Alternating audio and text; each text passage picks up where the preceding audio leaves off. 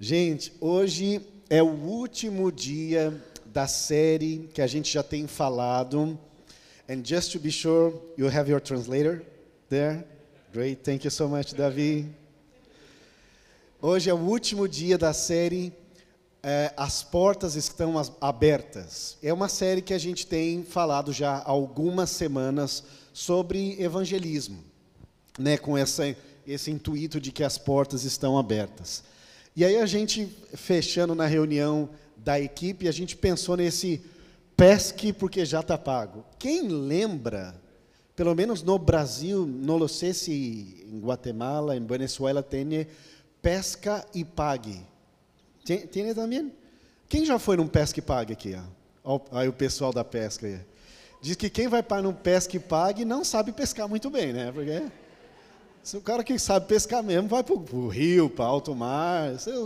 Pescador de Nutella vai nesses lugares. Eu não sei, eu, eu, não é uma área que eu conheço muito. É engraçado que eu acho que eu nunca pesquei, assim, sério mesmo, assim, com gente de alto nível. Quem gosta de pescar que realmente que é? Nick, você gosta de pescar? Obrigado, filho. Quem mais? Olha o pessoal, os pescadores aí, olha, que legal. Que legal, gente. Muito legal. Eu acho que a última vez, a única vez que eu pesquei foi pescar piranha no Pantanal. Sabe que você, lá no Pantanal do Brasil, você consegue pescar piranha. E, enfim, e aí essa é uma alusão a um texto que a gente vai ler aqui, que é o texto de Lucas, que ele fala sobre quando Jesus vai e fala, Pedro, eu quero que você seja um pescador de pessoas, né? Ele usa esse exemplo. E como vocês sabem, eu acredito que todos aqui, Jesus morreu na cruz, ele também falou: aquilo que eu fiz, vocês vão fazer coisas ainda maiores. E graças a Deus que na Bíblia não está falando que a gente tem que morrer no final na cruz como Jesus, né? Graças a Deus, graças a Jesus, porque Ele já pagou o preço por nós, amém? Então por isso que pesque, porque já está pago, Jesus já pagou o preço por nós. Eu quero convidar você a abrir a sua Bíblia, o seu aplicativo, em Lucas capítulo 5. A gente vai ler do verso 1 ao verso 11. Vai ter aí também, Job? Show. Gente, quem gosta de, quem gosta de ler aqui, que é um bom leitor? Marcelo, vou pedir Marcelo você ler para a gente. Pode ser? Certo dia, Jesus estava na praia do lago da Galileia, e a multidão se apertava em volta dele para ouvir a mensagem de Deus. Ele viu dois barcos no lago, perto da praia. Os pescadores tinham saído deles e estavam lavando as redes. Jesus entrou num dos barcos, o de Simão, e pediu que ele o afastasse um pouco da praia. Então sentou-se e começou a ensinar a multidão. Quando acabou de falar, Jesus disse a Simão: Leve o barco para um lugar onde o lago é bem fundo. Então você e seus companheiros joguem as redes para pescar. Simão respondeu: Mestre, nós trabalhamos a noite toda e não pescamos nada, mas já que o senhor está mandando jogar as redes, eu vou obedecer. Quando eles jogaram as redes na água, pescaram tanto peixe que as redes estavam se rebentando.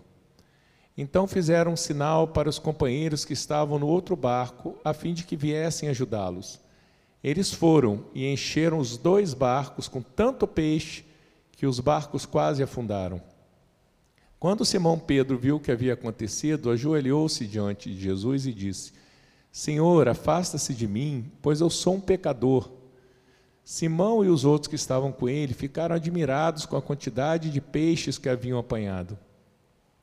Tiago e João, filhos de Zebedeu, que eram companheiros de Simão, também ficaram muito admirados.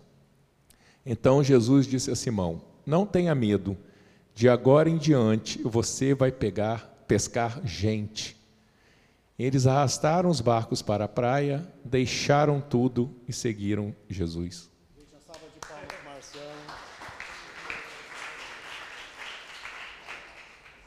Fecha seu olho, vamos orar mais uma vez. Pai, em nome de Jesus, Que o Senhor possa estar nos abençoando nessa manhã, Deus. Que o Senhor possa estar falando comigo, falando com cada um aqui, Senhor. Faça da gente, Senhor, aquele solo que pode receber uma boa semente e frutificar essa boa semente, Senhor. Abre o nosso coração, tira todo o preconceito da nossa mente. Me ajuda, Deus, a remir o tempo, Senhor, e que possamos ter aqui um tempo agradável, inspirador e abençoado na tua presença, em nome de Jesus. Amém. Você sabe que existe uma grande diferença entre ter conhecimento e você viver, experimentar uma situação. Vou te dar alguns exemplos aqui. É, você, quantos aqui já leram sobre alguma coisa ou já viram alguma coisa sobre uh, um avião, como pilotar um avião? Acho que todo mundo já viu alguma coisa, né? Agora, é diferente de você sentar e pilotar e ter a experiência de pilotar um avião. Pastor Gustavo está aqui? Está ali, ó. É diferente, né? Se você lê alguma coisa, mas você sentar ali, meu amigo, e pilotar um avião e sentir aqui tudo aquele, aquele negócio, eu quero você ainda ver cair do avião, sobreviver e estar tá aqui ainda, porque aconteceu com o pastor Gustavo. Você quer conhecer alguém, um testemunho de alguém, de um piloto, como o pastor Gustavo, que caiu, pela graça de Deus, sobreviveu, está aqui com a gente hoje. Assista lá no YouTube da Nova o testemunho do pastor Gustavo. Diferente. Uma coisa é você ler, outra coisa é viver a situação. Um outro exemplo. Você é, já leu ou fez alguma coisa sobre, ouviu alguma coisa sobre boxe, UFC? Tem alguém que gosta de UFC aqui, UFC? Ó, o pessoal que gosta, eu também acho legal. É, é legal, mas é diferente de você ter o, o John Jones lá e ele te dá um murro. É muito diferente. Uma coisa você conheceu, outra coisa você viver. São coisas bem diferentes, né? E eu, eu acho que ia ser muito legal, porque o texto fala que tinha uma multidão, né? Tinha uma multidão lá, os, os bem entendidos, pastor Fábio ali, o pessoal que entende. Tinha uma multidão, e aí aconteceu essa situação. Eu queria ser um daqueles da multidão lá, voltar no tempo e oh, conseguir ver essa situação mesmo, vivenciar ela, ia ser muito legal, né? Uma das formas que eu particularmente gosto para aproximar um pouquinho disso, de, da diferença de você ler e você tentar experimentar um pouquinho de como foi, é um bom vídeo. Às vezes um bom vídeo que representou aquela situação é mais fácil para você vi, tentar vivenciar um pouquinho daquilo que aconteceu. E eu queria, entre aspas, ler novamente esse texto com vocês, só que de uma forma em vídeo, só para a gente tentar assimilar um pouquinho mais daquilo que a gente leu num vídeo. Né, é, é, o The Chosen, quem ainda não assistiu, a gente super indica. É algo que a gente acha que é bem é, accurate, como que a gente fala? Real, é, preciso, acurado. Existe essa palavra em português? Existe? Acurado? Ah, ok. Preciso. Eu acho que é bem legal. Job, você passa para nós aí? Toda vez que eu, que eu vejo, eu choro. Eu já chorei de novo ali. Gente, isso aqui não é, não foi ficção científica, não. De fato aconteceu, né? Esse foi Jesus começando ali a chamar os discípulos e a história começa assim, principalmente a história de Jesus com Pedro começa assim. Jesus chamou Pedro e teve toda essa situação.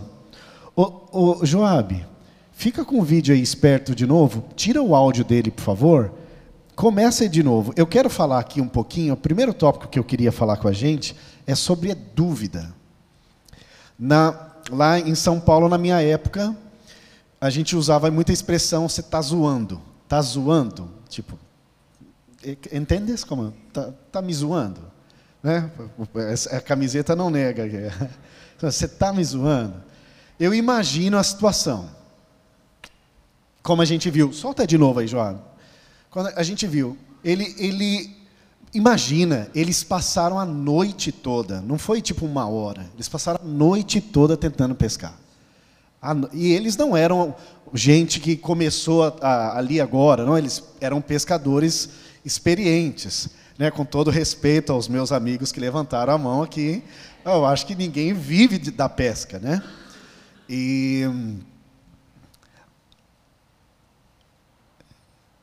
volta um pouquinho, Job, volta um pouquinho. Tem uma parte que eu acho muito legal. Esse esse olhar, aí, dá um pause aí. Aí, ó. Dá um pause aí, deixa aí pausado aí, Job. Quero falar sobre a dúvida de Pedro. Gente, quem não tem dúvidas? Quem não tem dúvidas? E antes de falar da dúvida negativa, que a gente vai falar bastante dela, eu quero rapidamente falar sobre uma boa dúvida. Não tem nenhum problema de você ter dúvida no sentido de, de querer conhecer mais. Né? Existem muitos pensadores, muitos teólogos que, através da curiosidade, da dúvida, da busca pelo conhecimento, continuam estudando detalhes da Bíblia e, e, e muitas coisas, e isso nos leva a levar uma compreensão mais profunda e mais robusta da fé. Então, quando eu me referir à dúvida, não é, não é esse tipo de dúvida que eu estou falando. Essa eu diria que é a boa, a boa dúvida. Mas eu quero falar daquela que não é muito boa, não. Há várias maneiras de interpretar e compreender a natureza do nosso, do nosso inimigo e do papel dele. E uma das formas, a Bíblia fala que o diabo ele veio para matar, para roubar e para destruir. E uma das formas mais vistas na Bíblia de hoje, que o diabo usa para nos enganar, para matar, roubar e destruir, é a dúvida. E a gente vê em vários exemplos na Bíblia essa estratégia do diabo para fazer com que as pessoas se afastassem de Deus. E, eu diria, tecnicamente, em alguma delas, em alguma não, talvez na maioria delas, faz, entre aspas, sentido. Vamos pegar esse caso aqui de Pedro. Não, fa não faz o menor sentido um rabi, um mestre, um rabino, depois de que pescadores profissionais passaram a noite e o dia pescando, a Bíblia fala que ele, ele, ele usou o barco para falar para. Ele usou o barco de Pedro, né? ele usou o barco de Pedro, falou com a multidão. Depois, né, a gente não, não tem todos os detalhezinhos ali, acho que ele saiu, como apareceu ali, e falou: Ô Pedro, joga a rede aí. Ah, você está me zoando, né? Passei a noite toda aqui, mas a gente viu o que aconteceu. Mas eu quero trazer alguns exemplos de que como o nosso inimigo ele usou, usou a dúvida para afastar as pessoas de Deus, de Deus. E o primeiro deles, talvez é um caso bem conhecido por todos aqui, que é a serpente lá no jardim do Éden. No livro de Gênesis, a serpente, né, associada a Satanás, enganava Eva, fazendo ela questionar se Deus realmente disse sobre comer o fruto da árvore do conhecimento do bem e do mal. A serpente usa a dúvida como meio de tentar Eva desobedecer. Né? Vocês lembram da frase? Mas foi mesmo isso que ele disse? A dúvida, foi realmente isso que Deus falou? E a gente, né, eu não, quero, não, não posso ler todos os textos por causa do nosso tempo aqui, mas lá em Gênesis, capítulo 3, do verso 1 ao 4, não precisa colocar, Joabe, a dúvida foi usada para Satanás, e infelizmente a gente conhece a história. Eva e Adão caíram. Um outro exemplo, a dúvida como separação de Deus. A certeza na fé e na confiança em Deus é uma parte fundamental do ensino cristão. A dúvida pode levar à falta de fé, o que pode afastar aqueles que creem em Deus. Ao instigar a dúvida, Satanás tenta criar uma barreira entre os seres humanos e Deus. Olha lá, Hebreus 11, 6. Eu vou ler aqui, Hebreus, você pode abrir aí também, Hebreus 11, 6. Quer colocar rapidinho, Job? Pode tirar o Pedro ali. Sem fé, ninguém pode agradar a Deus. Sem fé, sem acreditar, Ninguém pode agradar a Deus, porque quem vai a Ele precisa crer que Ele existe e que recompensa o que, o, o que procuram conhecê-lo melhor. A crença. Né? A dúvida é a ausência da fé.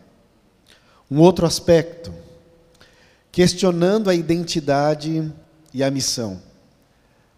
Vocês lembram que o diabo, Satanás, tentou enganar o próprio Jesus, gerar dúvida no Jesus, em Jesus. Quem lembra dessa situação? Foi lá Mateus 4, do verso 3 ao verso 6. Coloque para nós, Joab. No Novo Testamento, durante a tentação de Jesus no deserto, Satanás tenta Jesus fazendo questionar a sua própria identidade e a missão como filho de Deus. As tentativas de Satanás envolvem o uso da dúvida para tentar fazer Jesus agir de maneira contrária à vontade de Deus. Olha o texto falando. Então o diabo chegou perto dele e disse: Se você é filho de Deus, mande que essas pedras virem pão. Jesus, lembram, estava muito tempo jeju jejuando. Devia estar com muita fome. Jesus respondeu: As Escrituras também dizem: o ser humano não vive só de pão, mas vive de tudo o que Deus diz. Em seguida, o diabo levou ele até a Jerusalém, a cidade santa, e colocou no lugar mais alto do templo. Se você é o filho de Deus, jogue-se daqui, pois que as Escrituras sagradas afirmam: Deus mandará que os seus anjos cuidem de você.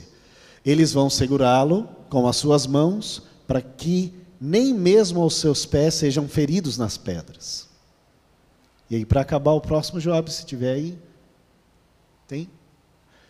Jesus respondeu, mas as Escrituras dizem: não põe à prova o Senhor seu Deus. Entre aspas, fazia sentido. Você não é Jesus? Não é o Filho de Deus? Está passando fome? Come aí. Mas Jesus falou: não. não. Você não é filho de Deus? Se joga aí. Não. A gente tem que ter muito cuidado. Nosso, o nosso inimigo, ele é muito astuto. E muitas coisas que para a gente a gente fala, o famoso, ah, não tem nada a ver. A gente tem que tomar muito, muito cuidado. A gente tem um pastor muito amigo nosso lá em Curitiba, que ele sempre fala assim: ninguém tropeça em pedra grande. Pedra grande você vê. A gente vai tropeçar nas pequenininhas, aquela que a gente não dá muita bola, e é ali que a gente pode cair. Um outro aspecto sobre a dúvida fala sobre a questão de autoridade. Ao instigar dúvidas sobre a Bíblia, sobre as Escrituras, a natureza de Deus ou a identidade e a missão de Jesus, Satanás pode fazer as pessoas questionarem a autoridade e a verdade da revelação divina. Segundo Timóteo 3,16 fala o seguinte: toda a escritura é inspirada por Deus e útil para o ensino, para a repreensão, correção e educação na justiça. Tem muitas dúvidas. Muitas dúvidas. É normal a gente ter dúvida. Quem aqui não tem dúvida de alguma coisa? Todo mundo tem dúvida. É normal. E a gente tem dúvida de muitas coisas, da nossa crença. Mas será Será mesmo que Jesus é de verdade? Será que não é uma história que imitaram, que contaram? Eu, eu já fiz essa pergunta para mim. Será que Deus existe? Será que Deus existe? Que a vida, né, junto de Deus, mostra de uma forma muito clara que sim, Deus existe, Ele quer um relacionamento comigo e com você. Uma outra dúvida que eu acho muito interessante nos dias de hoje, que eu acho que talvez é essa que eu quero ficar um tempinho mais antes da gente acabar, é a seguinte: será que eu estou na igreja certa? Será que eu estou numa igreja certa? Eu, vou falar eu e a Camila, a gente cresceu praticamente na igreja, numa igreja cristã evangélica. Quem aqui teve esse, essa oportunidade? Ah, algumas pessoas. Olha que, que legal. Olha até um dado estatístico. Ó. A maioria de vocês levantaram a mão, que bom que vocês continuam aqui. Né? Significa que funciona. Funcionou. Já é um, um bom, uma boa referência. E, e, nesse tempo, a gente desde cedo, eu falo no coletivo, vou começar a falar por mim, mas a gente desde cedo, a gente serviu na igreja. Eu particularmente lembro de estar servindo já na parte de música, muito novinho, minha mãe me, me forçava para tocar violão na igreja, eu acho que eu tinha 10 anos de idade, e aí eu cantava música para os bebezinhos da igreja. A minha mãe segurava o microfone, eu, eu tocava, e aí cantava uma música para a apresentação do, do, dos nenês. Lembra até hoje. Dorme mansinho, dorme tranquilo, dorme nenê, orando por ti, cuidando de ti. Eu vou parar, porque senão eu vou começar a chorar, porque eu vou lembrar da minha mãe. Não, não parar.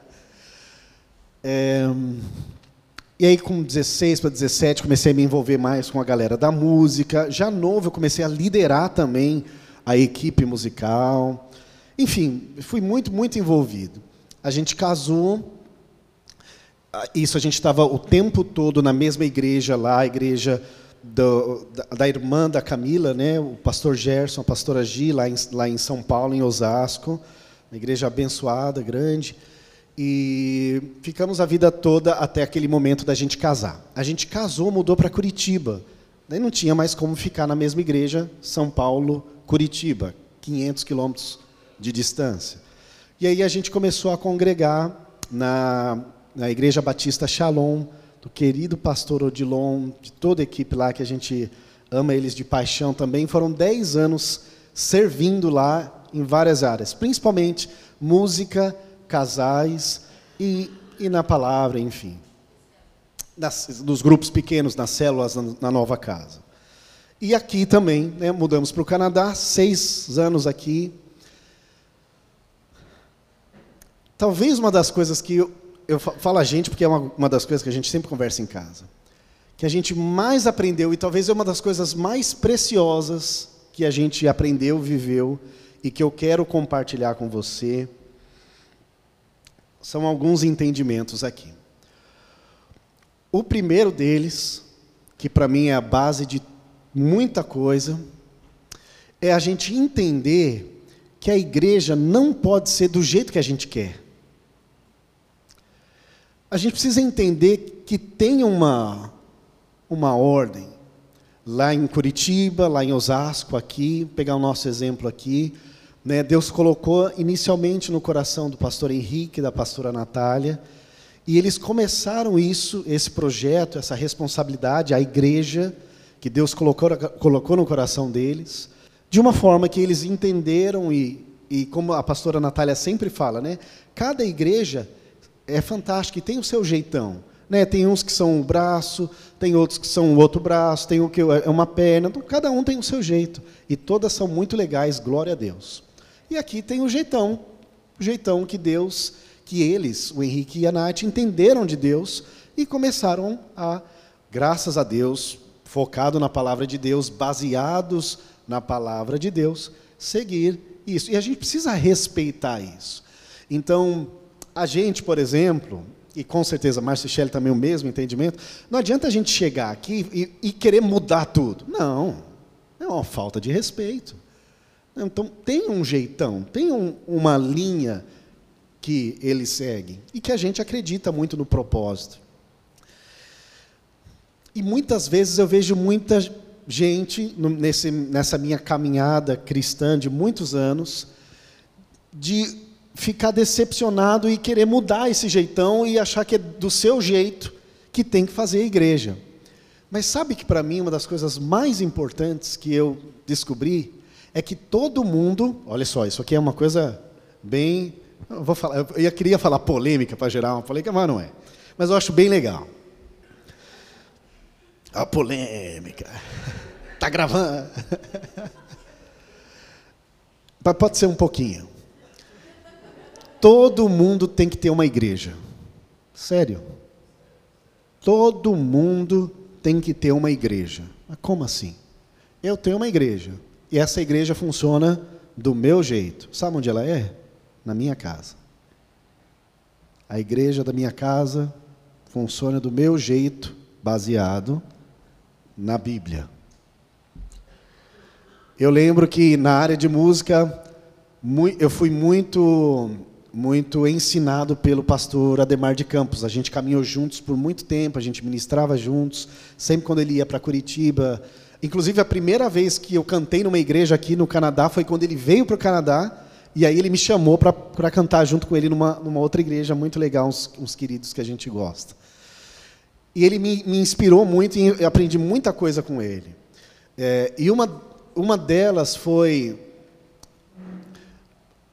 às vezes o, o pessoal quer, poxa vida, mas está muito curto o louvor, né? Precisava cantar mais música. Ah, não, está muito longo, precisa cantar menos. Lá no seu banheiro você canta quantas músicas você quiser. Né? O louvor vai ser do tamanho que você quiser. Ah, não, a palavra, pouco tempo de palavra. Tinha que ser mais. Gente, na sua igreja, lá em casa, na sua casa, o tempo da palavra pode ser o tempo que você quiser. O tempo que você quiser. Então, esse é um dos aprendizados, assim, maiores que eu aprendi, sabe? Sobre você entender que aqui é um ajuntamento dos cristãos, né? um ajuntamento onde a gente tem um jeitão, né? que Deus inicialmente deu aos pastores né, principais da igreja, o Henrique a Nath, e junto conosco, com o Márcio e Shelley, Deus também tem nos usado para para caminhar nesse caminho. Né? Cada um do seu jeito, ninguém é cópia de ninguém, mas seguindo um, um, um padrão, um, padrão, um propósito, uma visão. E é isso que a gente tem feito. Então, tenha a sua igreja. Eu te incentivo. Tenha a sua igreja. A partir do momento que você tem a sua igreja e você começa a fazer ela funcionar lá na sua casa, as dúvidas sobre será que eu estou na igreja certo ou não, elas começam a diminuir muito. Sabe por quê? Porque a sua expectativa daquilo que é certo ou não, ao ir na igreja, né, né, chamando esse, ajuntamento aqui de igreja, ele já vai começar a baixar. Que a sua expectativa estar lá para junto estar adorando a Deus. Né? Ah, cantou uma música a mais? Amém.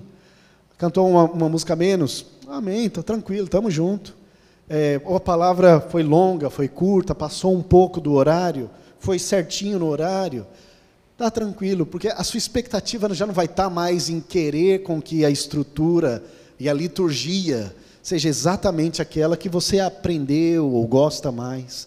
E cada um gosta de um jeito. Mas foi, esse, olha, esse talvez seja um dos maiores aprendizados na minha vida cristã e que eu quero compartilhar com vocês. E a gente já caminhando para o final. Dúvida. Quem não tem dúvida, né? Põe de novo lá para nós, Joab. Ah, e, mas tem um momento onde a dúvida ela fica para trás, que é onde a gente troca a dúvida pela obediência. É, passa de novo aí, Joab.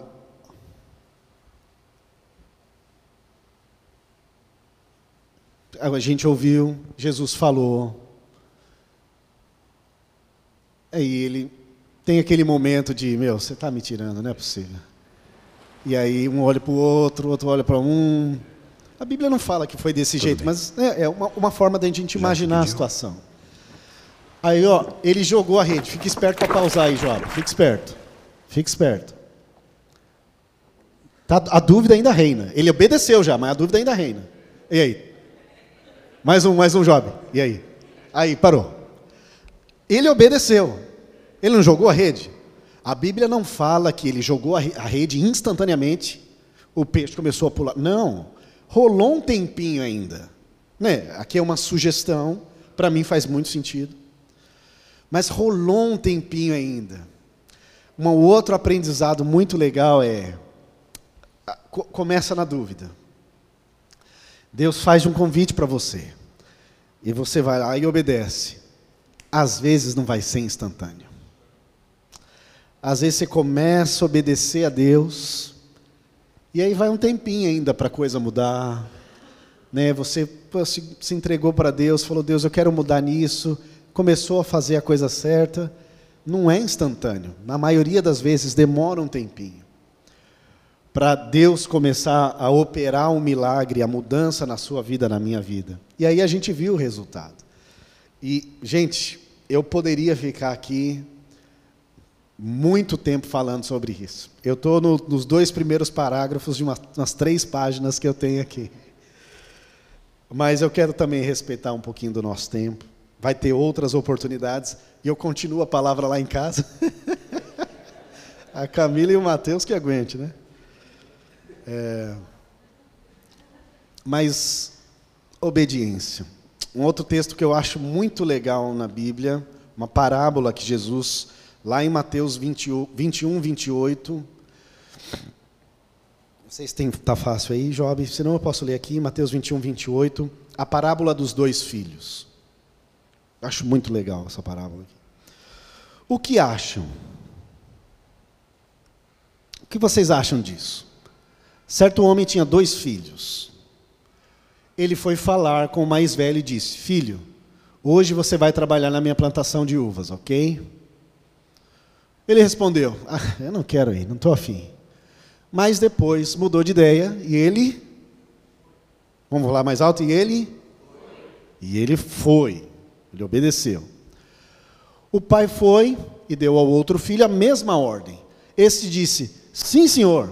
Mas depois ele não foi. Um foi, outro não foi. Quem obedeceu? O primeiro, né? Gente, isso para mim é fantástico. Às vezes, obedecer não é um não é um negócio que você vai ter aquela vontade maravilhosa de obedecer. E às vezes você vai querer começar já, meu, não, não, não. Me chamou para ajudar na, na, na, projeção, eu tenho que estar um monte de domingo lá na igreja, ter compromisso. O pessoal da música decide umas mudas música na hora e você tem que sair correndo atrás depois.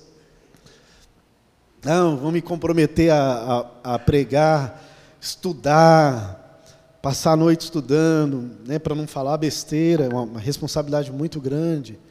Servir, ajudar no som, tá aqui mais cedo. E, e todo mundo reclama. Você tem alguma coisa na igreja que mais reclama é de pastor e do som. Esses são os, os, os dois campeões de, de reclamação. E Obedecer não é uma coisa fácil. E lembra lá no começo quando eu falei da diferença entre você ter conhecimento e você viver, experimentar e viver uma situação? Deus ele te convida a viver com ele, a seguir ele. Da mesma forma que Jesus convidou Pedro, Simão e os demais, Jesus convida a nós hoje a, a mim e a você. E ele faz esse convite para nós. Uma das coisas que eu vejo. E vamos terminar de uma forma diferente. Lucas, não precisa vir, não, pode ficar aí. Vamos terminar sem música hoje. É... Deus ele faz um convite. Um convite para você seguir Ele. Ah, e a primeira coisa que vai vir na sua mente é a dúvida. Mas será que isso é verdade? Mas Deus faz esse convite. Deus faz esse convite. E Deus faz esse convite para você hoje. E eu queria convidar você a fechar seu olho. Fechar seu olho, a abrir seu coração. E Deus faz esse convite para você hoje. É o convite de seguia ele.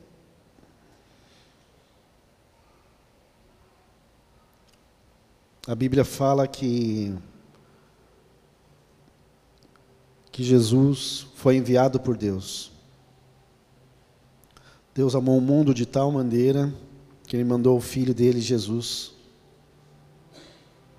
para nos salvar, para que todo aquele que nele, em Jesus, cresce e crer que ele não, essa pessoa não morreria, mas teria acesso à vida eterna.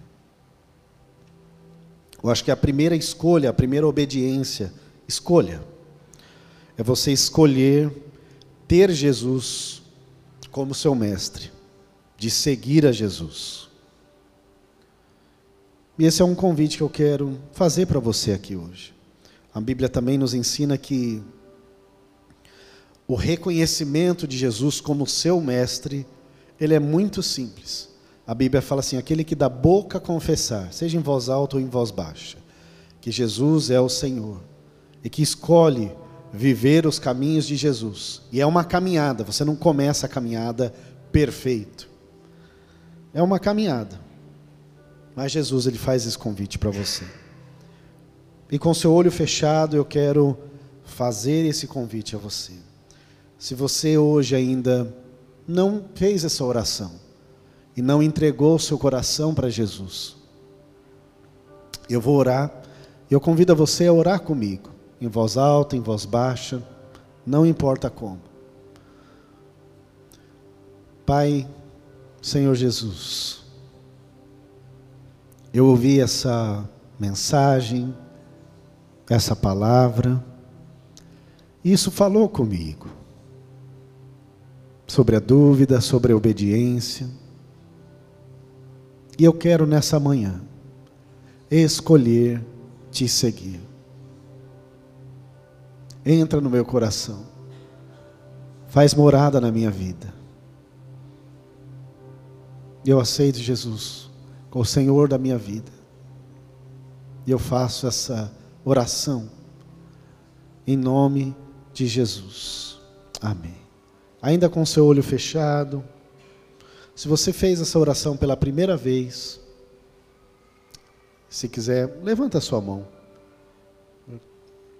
Você fez essa oração pela primeira vez, levanta a sua mão.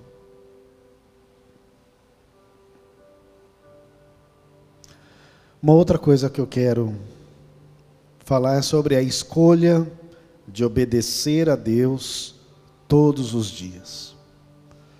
Todos os dias você vai ter dúvida na sua mente.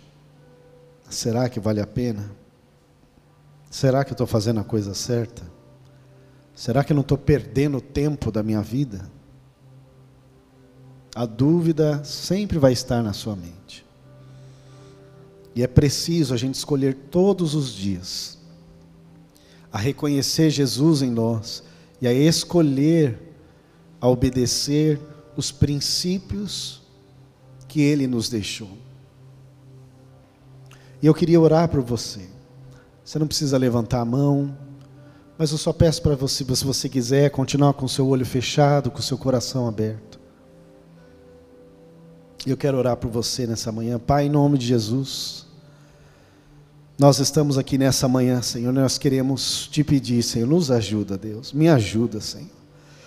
Me ajuda a escolher, a obedecer o Senhor todos os dias, Senhor. Muitas vezes é tão difícil, Deus, com meu egoísmo, as minhas coisas paralelas, as distrações que são muito legais, mas elas não podem ter um maior espaço na minha vida do que o meu amor pelo Senhor e por seguir a tua palavra por caminhar contigo. Reconhecer Deus como meu Pai. Jesus como aquele que me ajuda, o Espírito Santo que está dentro de mim. Ah, Deus, nos ajuda a falar mais com o Espírito Santo. A acordar e falar: Bom dia, Espírito Santo. Me ajuda no dia de hoje. Me ajuda nas minhas dúvidas, nas minhas ações. Como Paulo falou: ah, aquilo que eu detesto fazer, eu faço. E aquilo que eu quero fazer, eu não consigo fazer. E Deus, acontece a mesma coisa comigo, com a gente. Deus nos ajuda a viver um, um evangelho verdadeiro. Nos ajuda a viver a igreja na nossa casa, Deus. Oh Senhor, quantas casas destruídas, ó oh, Pai, pela ausência do reino de Deus naquela casa, Senhor.